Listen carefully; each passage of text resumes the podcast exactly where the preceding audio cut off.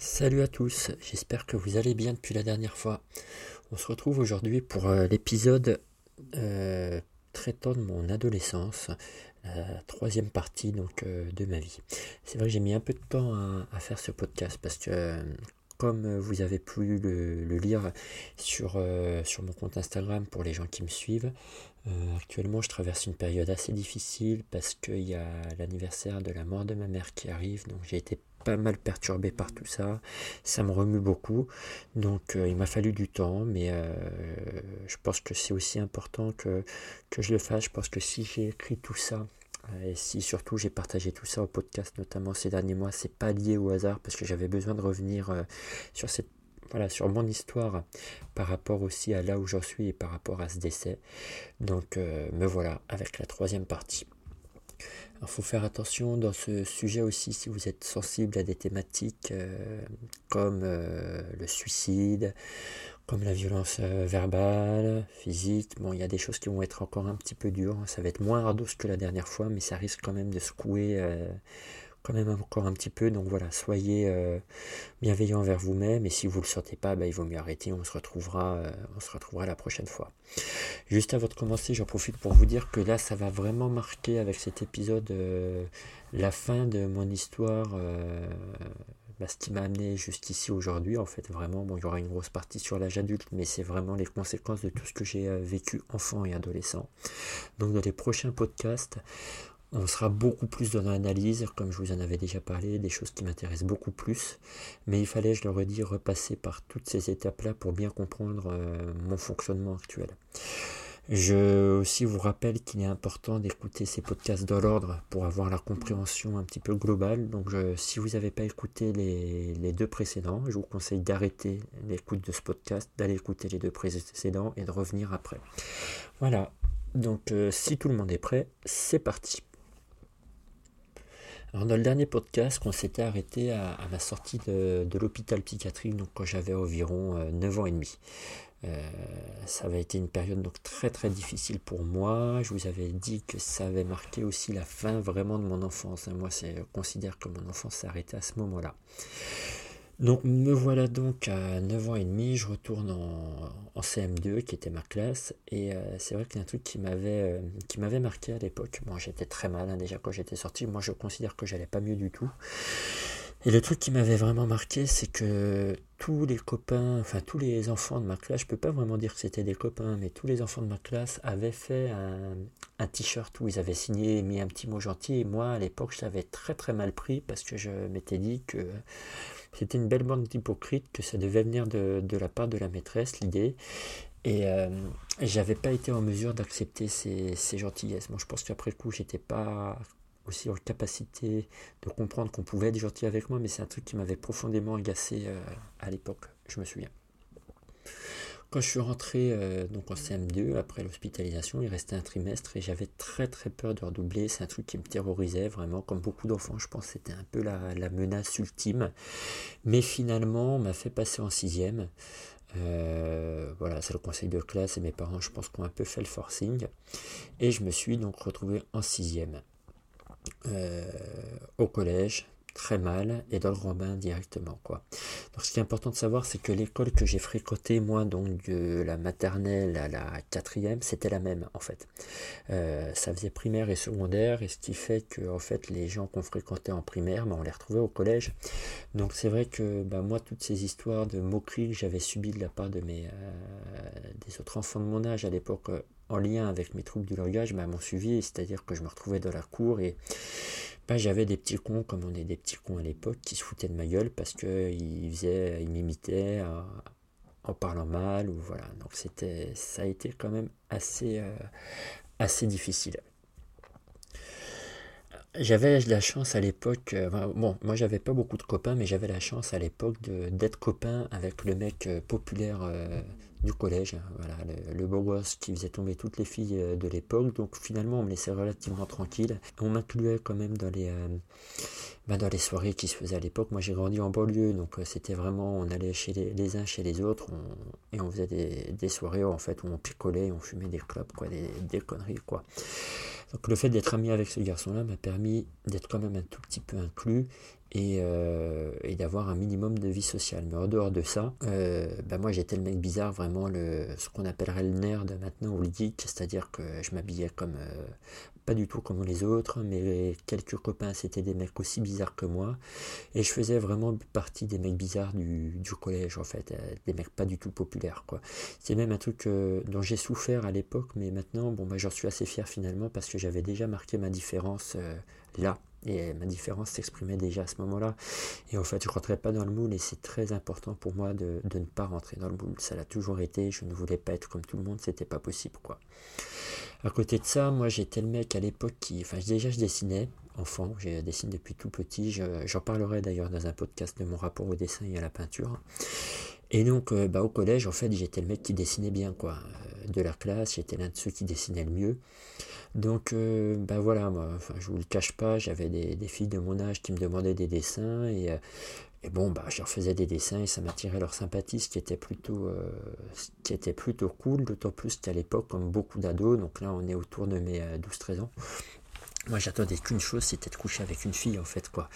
Et euh, le fait de ne pas passer à l'acte, bah, ça me désespérait beaucoup, ça me frustrait beaucoup. Et euh, ouais, ça me frustrait beaucoup. J'avais les hormones euh, en ébullition comme beaucoup d'ados. À côté de ça, mes problèmes avec le sexe féminin ont vraiment commencé euh, à ce moment-là aussi. en parallèle de ça. Donc voilà, là je vais faire, je vais mettre énormément de pincettes parce que c'est un sujet qui, je le sais, est très touchy et peut être sujet à polémique. donc gardez vraiment en tête euh, toutes les violences que j'ai subies enfant qui ont été réalisées 90% bah, par des femmes. Et euh, donc garder aussi en tête que moi j'avais une vision de la femme à travers le prisme bah, de ces femmes qui m'avaient violenté, vraiment, c'est très important. À l'époque, j'avais des grosses difficultés avec, euh, avec les filles de mon âge, euh, c'est-à-dire que déjà le contact physique, ça a déjà commencé à ce moment-là, je ne le supportais pas.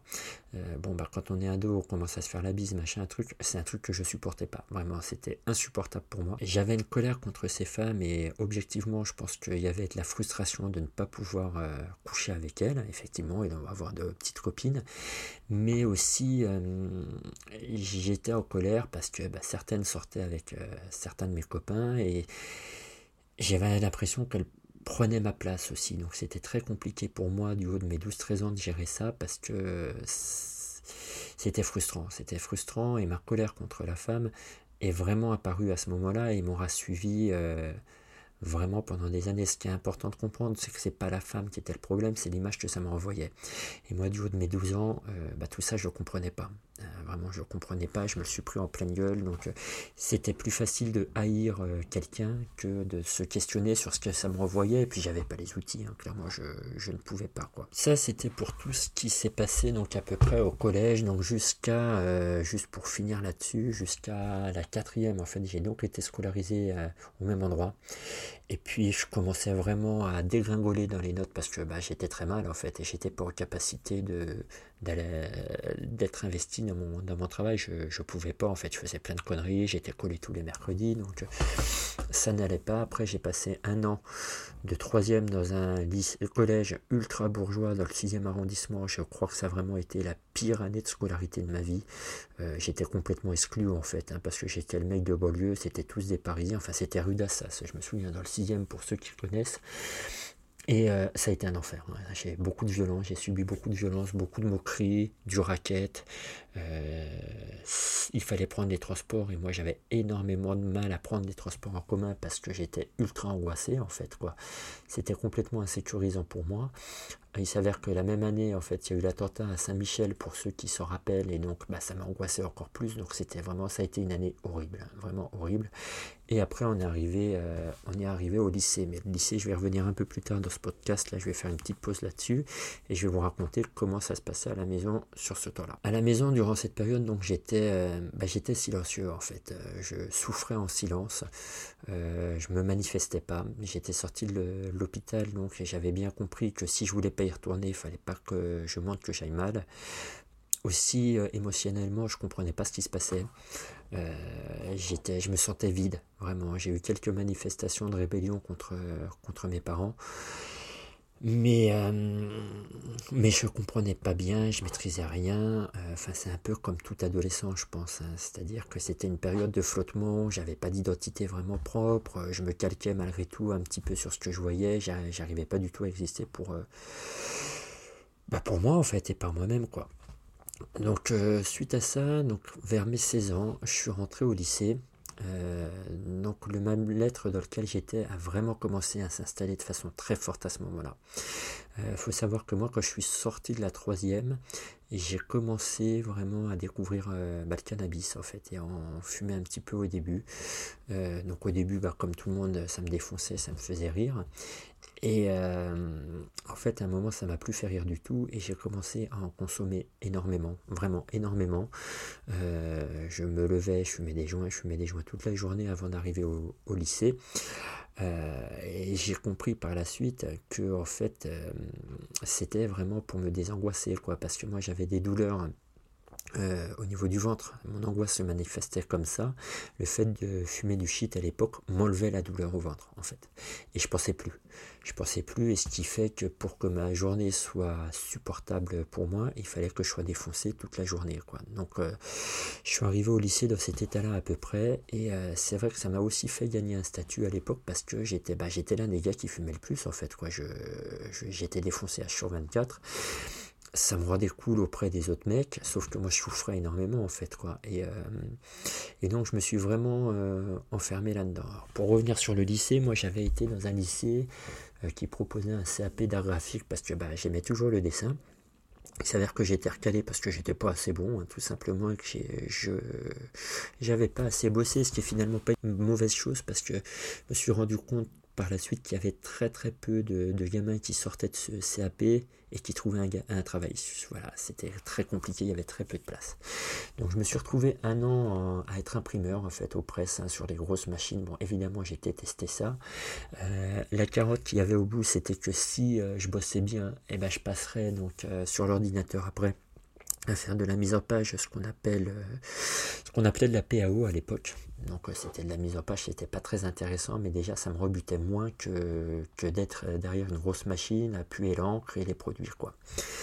Donc j'ai fait ça pendant trois ans, en gros, donc avec un an de BEP au presse et deux ans de BEP euh, en tant que PAO. Et ce qui s'est passé, c'est que bah, en fait, j'ai échoué mon BEP et j'ai vraiment commencé à tomber dans la drogue, bah, enfin dans le shit à l'occurrence, vraiment à fond. Euh, et j'ai commencé à être déscolarisé sur une période donnée d'environ 3 ans. J'ai été déscolarisé à ce moment-là.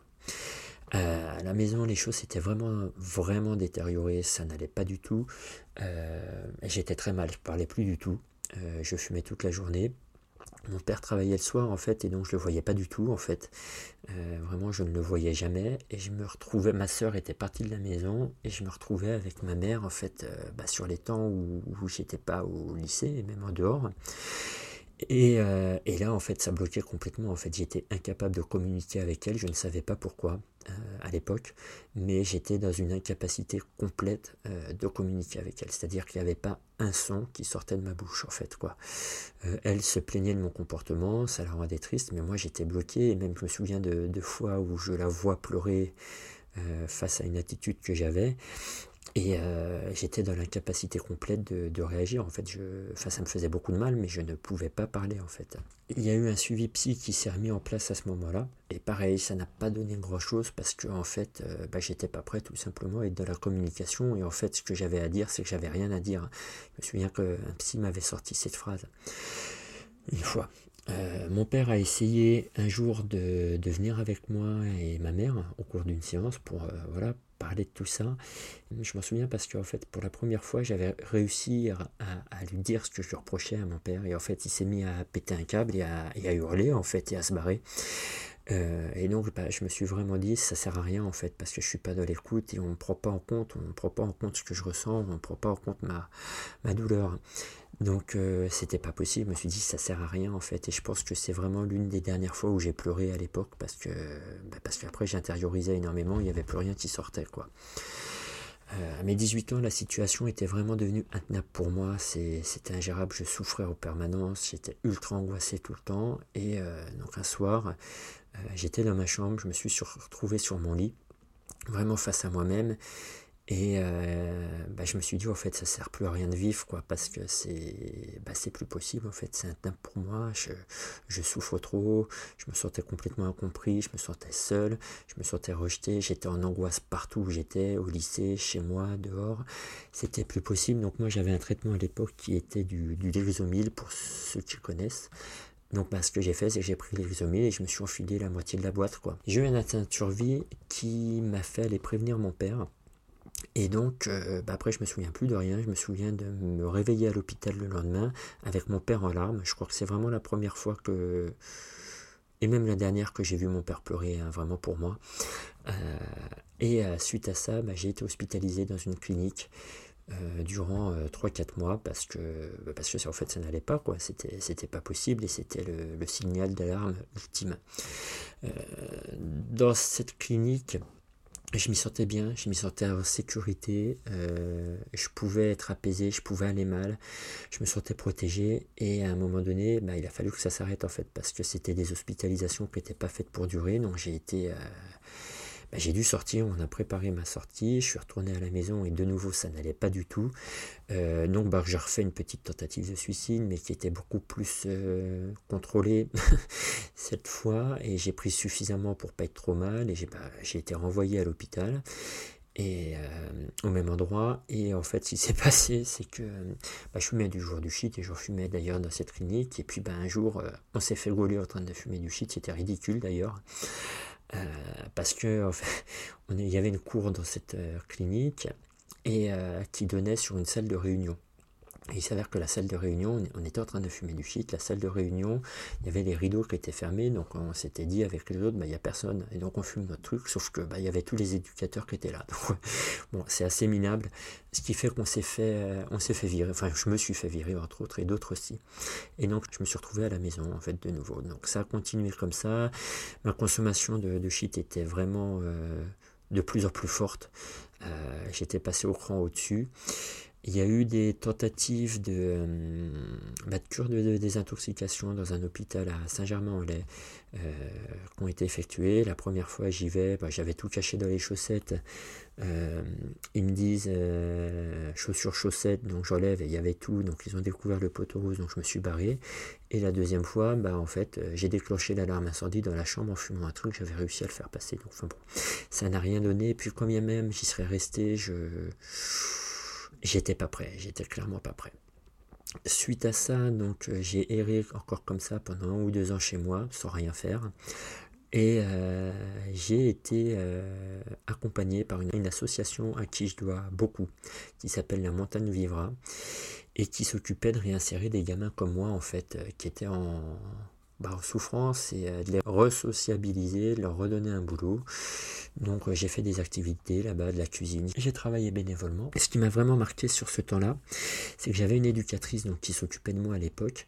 Et euh, un jour, en fait, j'avais séché pendant 2-3 jours parce que j'avais plus envie, en fait. Et cette femme est venue chez moi me chercher, prendre de mes nouvelles. Elle, avait trouvé mon adresse, elle est venue jusqu'à chez moi pour voir comment j'allais. Et là, en fait, euh, bah, c'est la première fois qu'une femme euh, croyait en moi, vraiment. Il s'occupait de moi et je voyais que j'étais que mon état inquiétait quelqu'un, enfin que quelqu'un s'inquiétait de mon état, et, ça, ça a été hyper important, et je m'en souviendrai toute ma vie, je crois, parce qu'une femme s'inquiétait pour moi, pour la première fois, et s'arrangeait pour que j'aille mieux.